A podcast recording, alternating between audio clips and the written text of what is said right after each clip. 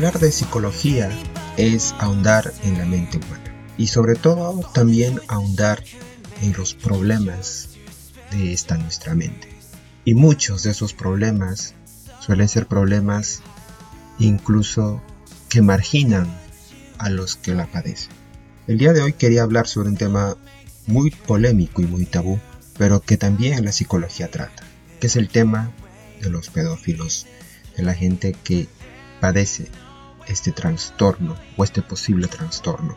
Los diferentes acercamientos que está haciendo aún hoy la psicología para tratar a estas personas y entender un poco a qué se debe que haya personas que al parecer nacen con este problema desadaptativo. El siguiente episodio de Psicoverso es un episodio que tratará de ser lo más objetivo posible al momento de dar la información. Aún así me siento en la necesidad de advertir que si eres una persona que ya tiene una opinión inamovible sobre este tema, te pido que esperes a la siguiente semana al, siguiente episodio de Psicoverso o que escuches algún otro episodio. Porque este episodio tratará de ahondar en la mente de estas personas, tratará de dar información científica y que se conoce hasta el momento sobre estas personas. Y si tú eres alguien que ya tiene una opinión formada o que también no quiere tocar este tema tan delicado porque considera que puede ser demasiado perturbador, demasiado delicado, es mi deber poder informar que es un episodio que puede ser un poco duro para las personas que lo quieran escuchar. Sobre todo porque es tener la mente abierta, es intentar ponerse en los zapatos de aquel que padece pedofilia y que en algunas personas el simple hecho de intentar hacer esto ya es repudiable. Es por eso que hago este pequeño mensaje de advertencia sobre un tema mucho más polémico y mucho más tabú de lo que podamos imaginar. Bienvenidos a Psicoverso, su podcast de psicología. El tema de la pedofilia es un tema bastante delicado porque toca tal vez a los integrantes más inofensivos, más vulnerables de una sociedad que son los niños.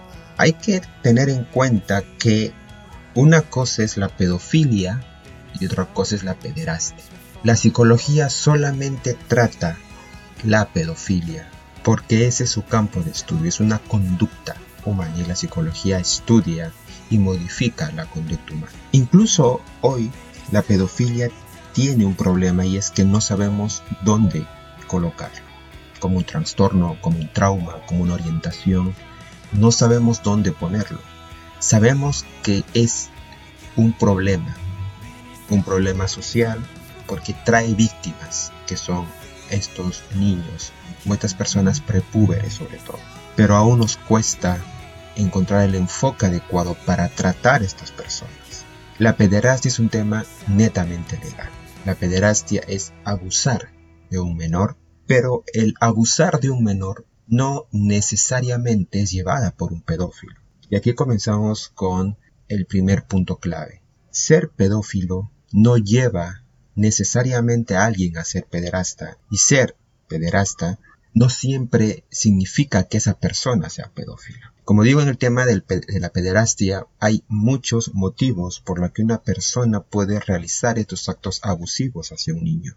En ese caso se tendrán que hacer exámenes psicológicos para saber por qué razones lo hace, aunque no es parte de la idea preconcebida que tengamos de los pederastas, no siempre hay abuso sexual por una cuestión de placer o de gusto o deseo sexual.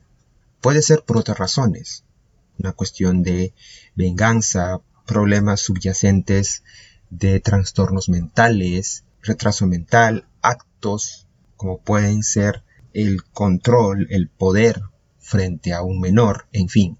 Un pederasta que hace estos actos no siempre lo hace porque tenga un deseo sexual hacia los niños. Habrá los que sí, pero no todos los casos. Y eso es algo que sí se puede estudiar, porque en esos casos también entran los actos de violación a personas adultas. Y podemos decir que la pederastia es un acto de abuso sexual en el que pueden haber diferentes motivos por el que lo realizan, solo que en este caso está enfocada a niños o a personas prepúberes.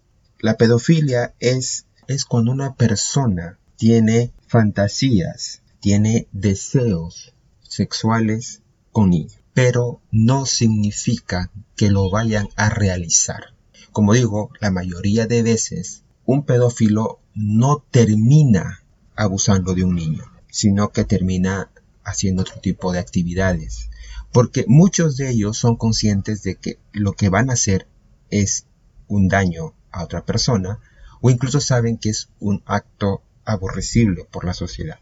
Muchos de ellos terminan pidiendo ayuda para salir o ver qué hacer con ese problema. ¿Que ha habido pederastas que son pedófilos? Sí. También hay muchos pedófilos que tienen esos deseos, pero no han tocado a un niño. Incluso hay personas pedófilas que suelen hacer cargos importantes en su trabajo, suelen tener trabajos importantes, suelen tener familia inclusive, pero no pueden quitarse esas fantasías de la cabeza. Es por eso que en el ámbito de la pederastia y la pedofilia, la psicología, incluso hoy, buscar qué sabemos sobre estas personas. ¿Por qué estas personas tienen esa atracción, ese deseo hacia los prepúberes, sabiendo que, que es un acto inmoral sobre todo, también sabiendo que no es un acto saludable ni para la persona que tiene estas fantasías, ni obviamente para ni obviamente para aquellas personas a las que va dirigido. Pero ¿qué es lo que sabemos por ahora? Lo que sabemos hasta este momento es que, al parecer, todos los indicios llevan a que un pedófilo nace con este problema. No es algo que a alguien se le pueda enseñar o inculcar. Por eso quiero hacer bien en claro que la pederastia y la pedofilia son distintos. Muchos me dirán, oye, pero ¿cómo que no se puede enseñar? Hay personas que han abusado sexualmente de de alguien en, su infancia y esta persona puede abusar de otro niño cuando es más adulta. Sí, pero eso no es pedofilia, eso es pederastia. Y la pederastia, como ya dije, tiene muchas motivaciones. Pero tú no le puedes enseñar a alguien a tener fantasías con niños o deseos sexuales con niños. Esa es la diferencia. Por eso hay que tener en claro que la pedofilia, no la pederastia, la pedofilia los estudios han estado arrojando luz sobre este tema de que probablemente esas personas que padecen pedofilia son personas que nacen, que nacen así. Se ha logrado detectar que es una afección que puede ser en la etapa prenatal y que se ha logrado incluso saber que puede ser un error en las conexiones cerebrales. ¿Por qué se da este error? Por qué se dan este, estas afecciones antes del nacimiento aún está en estudio.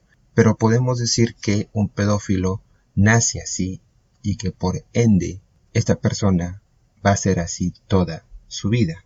Es un tema muy delicado, pero todos los indicios apuntan a que una persona va a nacer siendo pedófila y probablemente muera siendo pedófila. Pero como he dicho, también hay muchos pedófilos que no han tocado ni quieren tocar a un niño porque saben que es un acto despreciable. Pero muchos de ellos tampoco quieren tener esas fantasías. Y es ahí donde entra la psicología.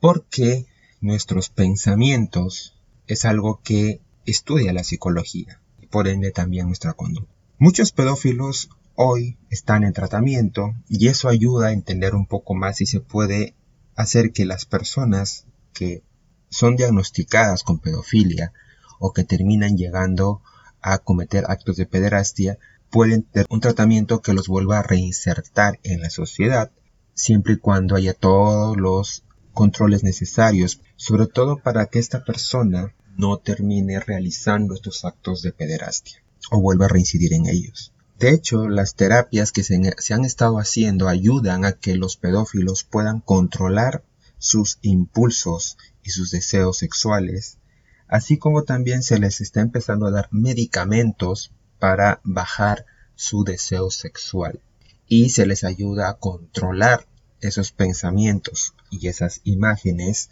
que pueden llevar a que estas personas en algún momento puedan realizar estos actos que tienen solo en sus fantasías. Y acá hay un problema también podemos decir social. Es cierto que socialmente los pedófilos y sobre todo los pederastas son personas a las que socialmente se les margina. Se les trata como monstruos, como seres abominables, como seres despreciables, porque han tocado a los miembros más vulnerables y delicados de nuestra sociedad. Pero el hecho de que lleguemos a ese nivel de incomprensión con los pedófilos, no así con los pederastas, como digo, los pederastas ya han cometido el acto y por tanto tienen que ser castigados de acuerdo a la ley de cada país, pero no así a los pedófilos, que muchos de ellos no terminan de realizar ese acto delictivo, pero el hecho de que terminemos marginándolos tanto hace que ellos no tengan a quién pedir ayuda.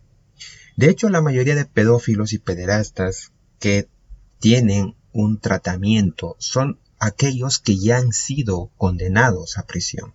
Pero afuera hay mucha más gente que está pidiendo ayuda, pero que nadie se la da.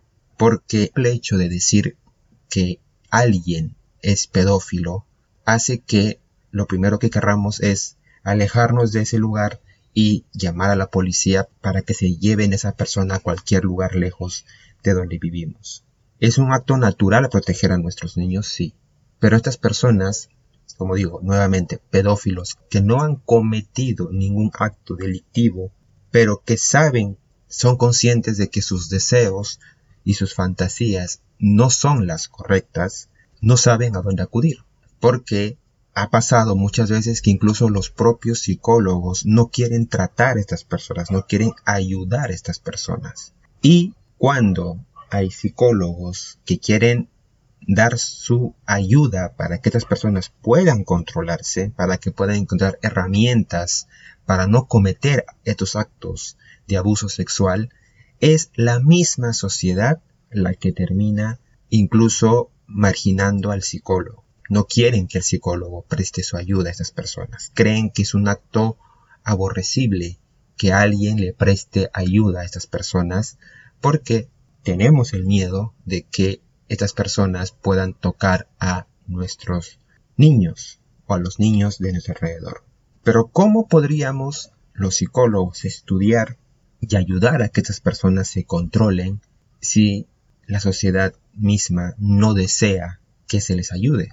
La única forma que se puede proteger a nuestros niños, a nuestros, a nuestros miembros prepúberes, es justamente dándoles un tratamiento adecuado y continuo a estas personas para que sepan controlarse. Y hablo de, pedófilos reales, no de los que nos vende Hollywood o la serie de televisión en que creemos que un pedófilo es casi un psicópata. No. Y ojo, nuevamente hablo de un pedófilo, no de un pederasta. Un pederasta es aquel, es alguien que sí encuentra placer abusando de niños o que siente que cualquier razón es suficiente para abusar de niños, que es algo muy distinto a un pedófilo que en la mayoría de los casos son personas que no saben qué hacer con esos pensamientos que tienen porque saben que son incorrectos, que son erróneos y que, y que no son una muestra de salud mental. Entonces, los casos de pedofilia tienen que ser tratados diagnosticados, analizados y tener una, un control constante para que esas personas puedan desarrollar una vida normal, que es lo que el psicólogo quiere.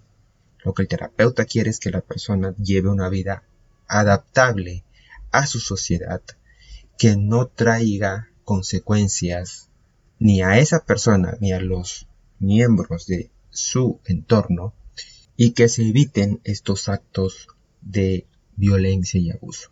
Pero, mientras en la sociedad creamos que un pedófilo es igual a un pederasta, y mientras sigamos creyendo que un pedófilo sí o sí va a terminar cometiendo un acto de abuso, seguiremos marginando a estas personas que padecen un problema y que necesitan un tratamiento.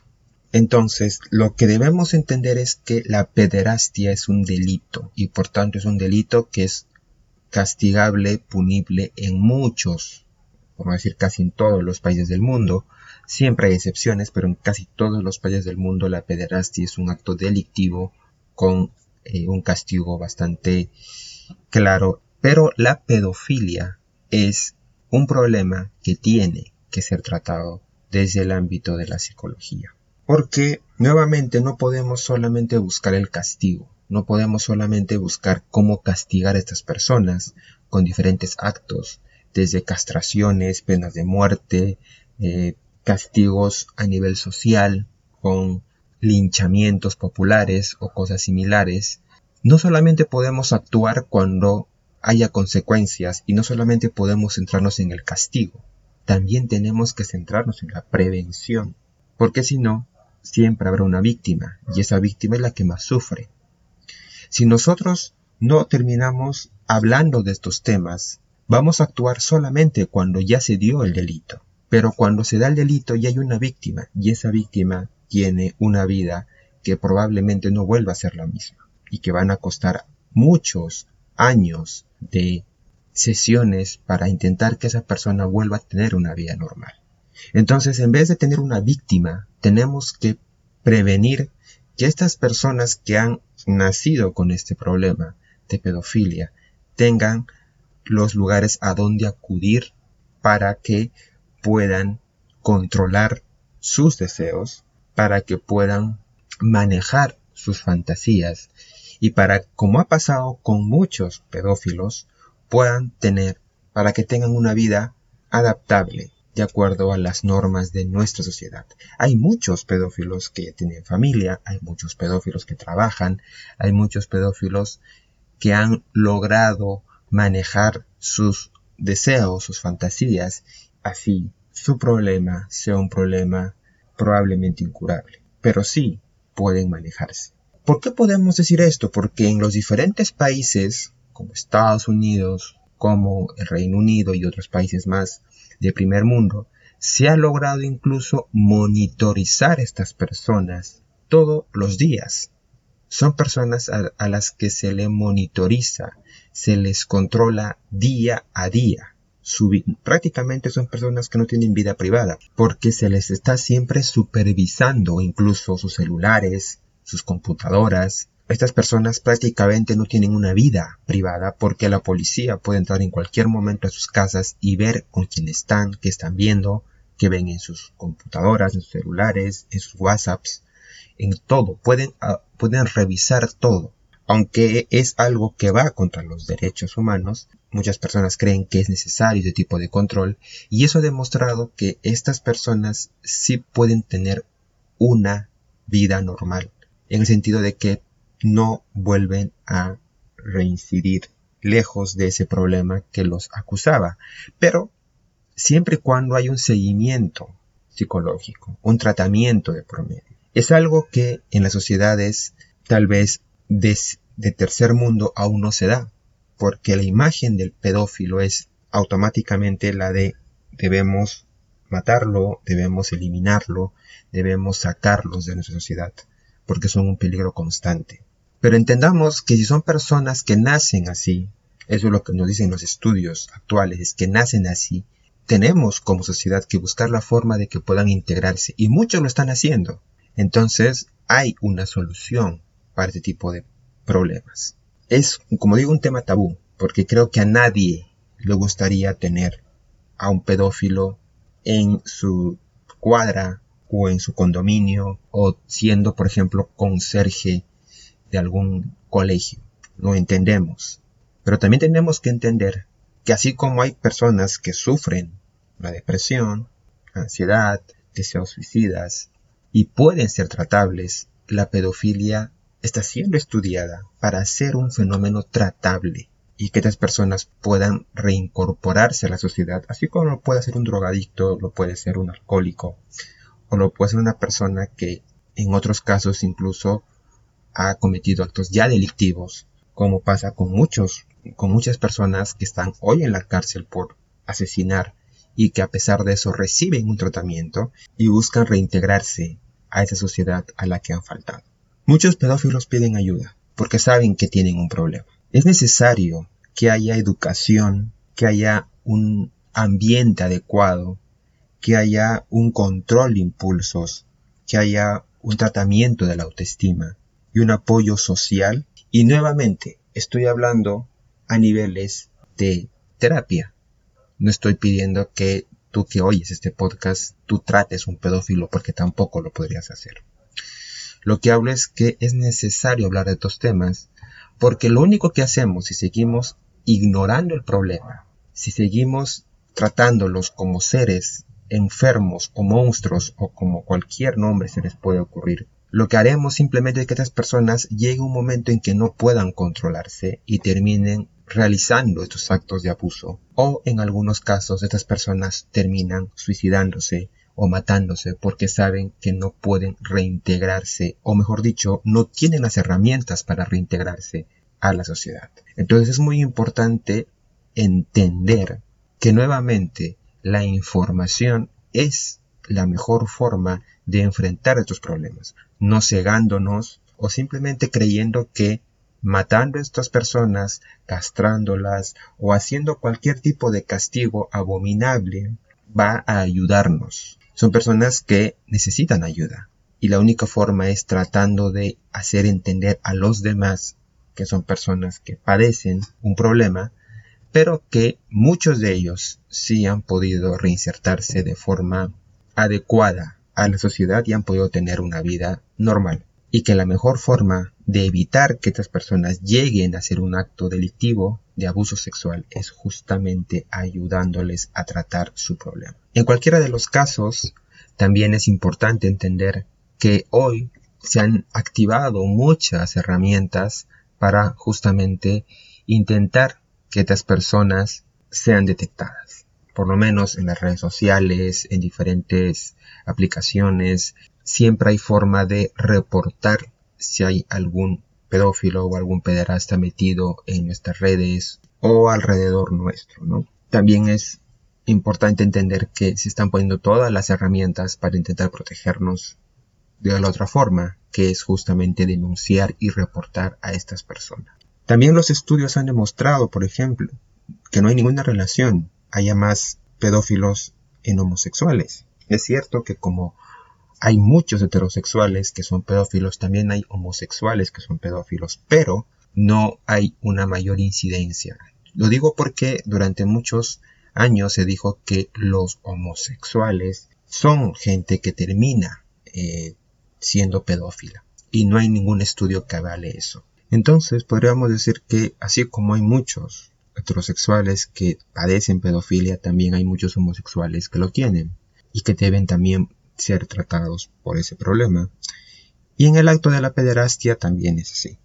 No hay ninguna incidencia mayor frente a algún tipo de orientación sexual. Lo único que sí se ha podido comprobar es que siempre son más varones los que terminan teniendo estos actos de abuso sexual. Entonces, para acabar este episodio de Psicoverso del día de hoy, podríamos decir que la pedofilia y la pederasta son Podríamos decir que la pedofilia y la pederastia son dos cosas distintas y motivadas por diferentes razones. La pederastia podríamos definirla como un acto de violación, de abuso sexual, pero en menores, en personas prepúberes. Y así como las violaciones, la pederastia, que es, como hemos dicho, una especie de violación a prepúberes, es un acto que puede estar motivado por muchas razones y no necesariamente por un deseo sexual que haya, casos en los que sí es por un deseo sexual, sí, pero no todos. Son motivados por diferentes razones y son un acto completamente punible y que, y que cada sociedad tiene sus respectivos juicios frente a este tipo de actos. Mientras que la pedofilia podríamos decir que es un problema psicológico aún en definición, como ya lo he dicho, en la que una persona nace con este problema, que es que tiene fantasías y deseos con personas menores, prepúberes, que no necesariamente lo llevan a cometer esos actos. Muchas personas, como ya he dicho, no los cometen, pero sí no tratan su problema o no lo quieren tratar, y es algo que sí tiene y debe ser tratado. Pero para eso necesitamos una sociedad que brinde el apoyo necesario para que estas personas con un mejor control, con una terapia adecuada, puedan alejarse de los actos delictivos que son el abuso sexual a menores. Como ya dije en su momento, la pederastia se denuncia y la pedofilia se trata. Espero haya quedado muy en claro el tema. Muchos me dirán, oye, pero si es un pedófilo que sí ha abusado, entonces en ese caso no hay nada más que hacer que denunciarlo igualmente. yo solamente me refiero a los actos de pedofilia que no han llevado a que esta persona abuse de ningún niño.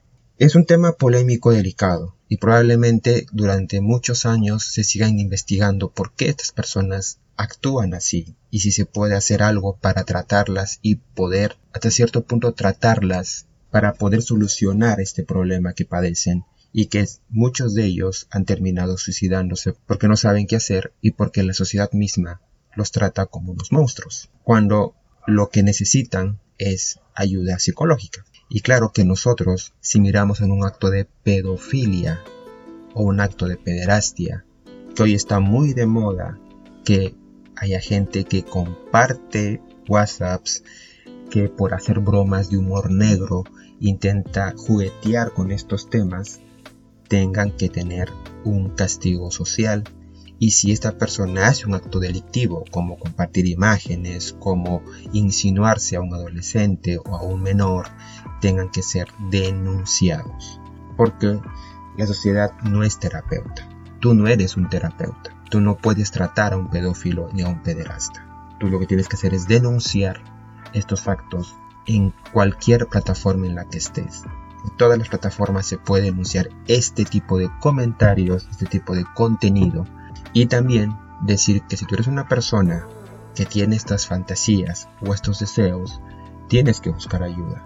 Porque se puede tener una vida normal con una buena terapia.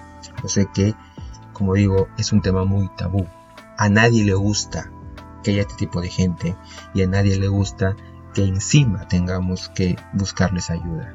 Pero como ya he repetido durante este episodio, la única forma de proteger a nuestros niños es que estas personas estén siendo controladas y tratadas. Y la psicología va en ese camino, en el camino de encontrar una solución a un tema tan, tan delicado como es la pedofilia y que aún hoy muchos investigadores están haciendo todo lo que se pueda para dar más luz, un tema del que se seguirá hablando durante muchos y muchos años. Esto fue Psicoverso, su podcast de psicología.